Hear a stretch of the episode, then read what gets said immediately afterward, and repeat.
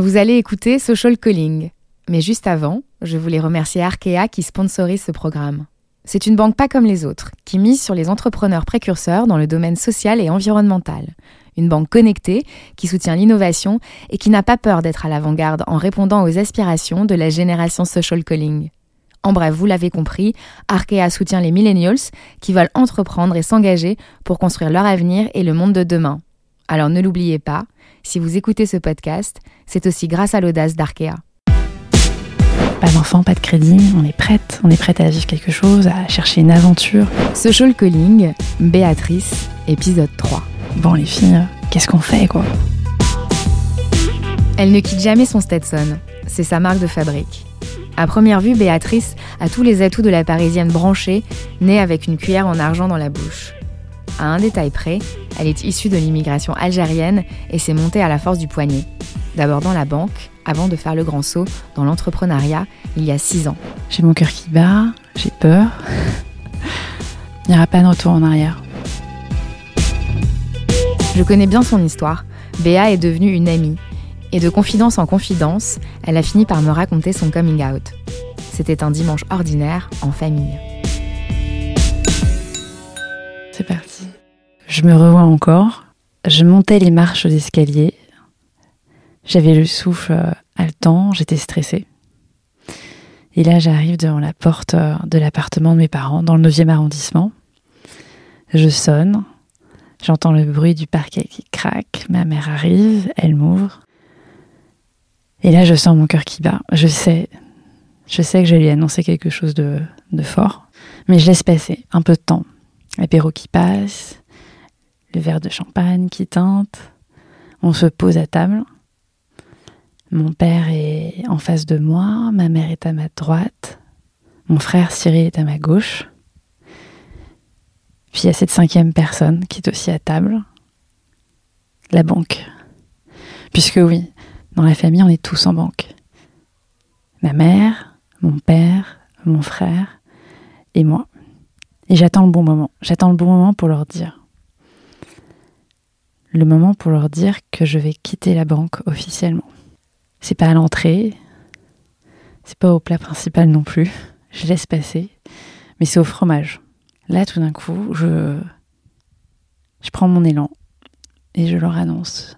C'est officiel. Je quitte la banque et je monte ma start-up. Qu'est-ce que tu ressens à ce moment-là? J'ai mon cœur qui bat, j'ai peur. je suis heureuse. Hein. Et en même temps, euh, je sens que ça y est, c'est fait. Il n'y aura pas de retour en arrière. La banque a toujours fait partie de la famille. Hein, on a toujours été euh, banquier, euh, je ne vais pas dire de génération en génération, mais presque. Pour nous, ça a été un, ascenseur social énorme. Mon père est rentré au, guichet. Il est devenu directeur de groupe. Ma mère est rentrée en service administratif. Elle est devenue juriste. Mon frère est directeur d'agence. Moi, je, suis entrée analyse financière et aujourd'hui, je, suis à la tête d'un programme digital dans la banque de détail. Et tous nos dimanches, on parle de la banque.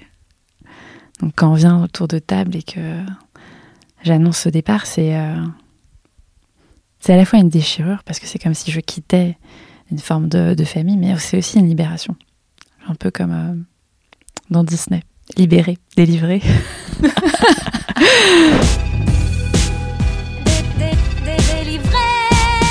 La banque m'a fait grandir, ça a été une des meilleures écoles que j'ai connues. J'ai euh, tout appris, c'est un des endroits les plus formidables que je connaisse parce qu'il y a une grande diversité de métiers. Et moi j'ai commencé en, finance euh, pure et dure pour évoluer ensuite sur du conseil, ensuite sur du digital. J'ai connu euh, des mentors extraordinaires, tu vois, des femmes mentors qui m'ont beaucoup aidé.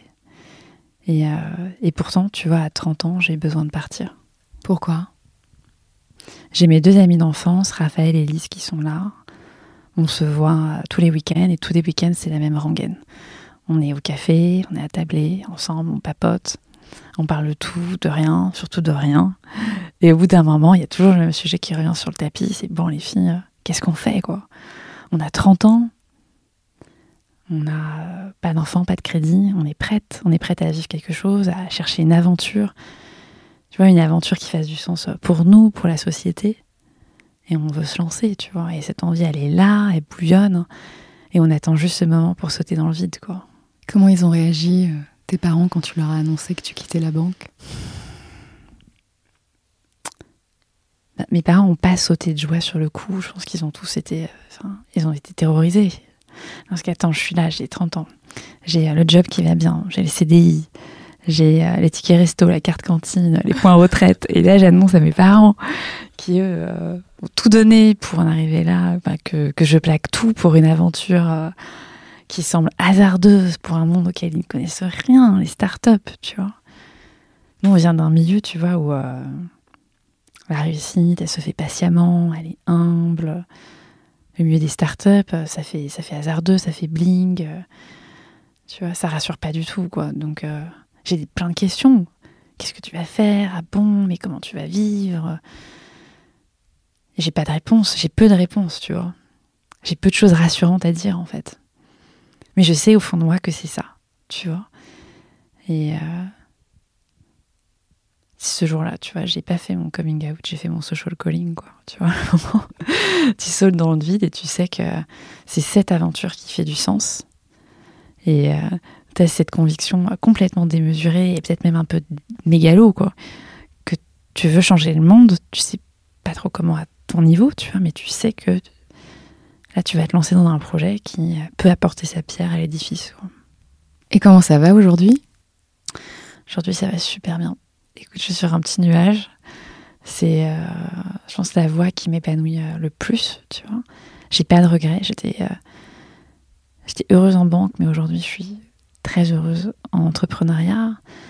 Et puis aujourd'hui, tu vois, j'ai cette fierté, tu vois, de participer à une cause qui est celle de l'éducation, qui m'est chère, de monter ma boîte avec des gens que j'aime, tu vois, et de créer du sens au quotidien. Et ça, ça n'a pas de prix. Ça vaut toutes les engueulades familiales, ça vaut, ça vaut les nuits blanches, les insomnies, ça vaut tout ça.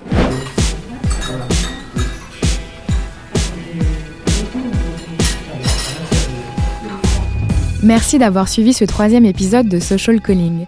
Je vous donne rendez-vous la semaine prochaine avec Jonas qui m'a parlé d'amour et d'amitié, ou plutôt comment avoir le courage de faire et dire ce que l'on pense. Si vous aimez ce podcast, n'hésitez pas à partager autour de vous et à en parler sur les réseaux sociaux. Retrouvez-nous sur Apple Podcast, SoundCloud et toutes les plateformes de podcast. Et n'hésitez pas à nous laisser des commentaires et des petites étoiles. À très vite!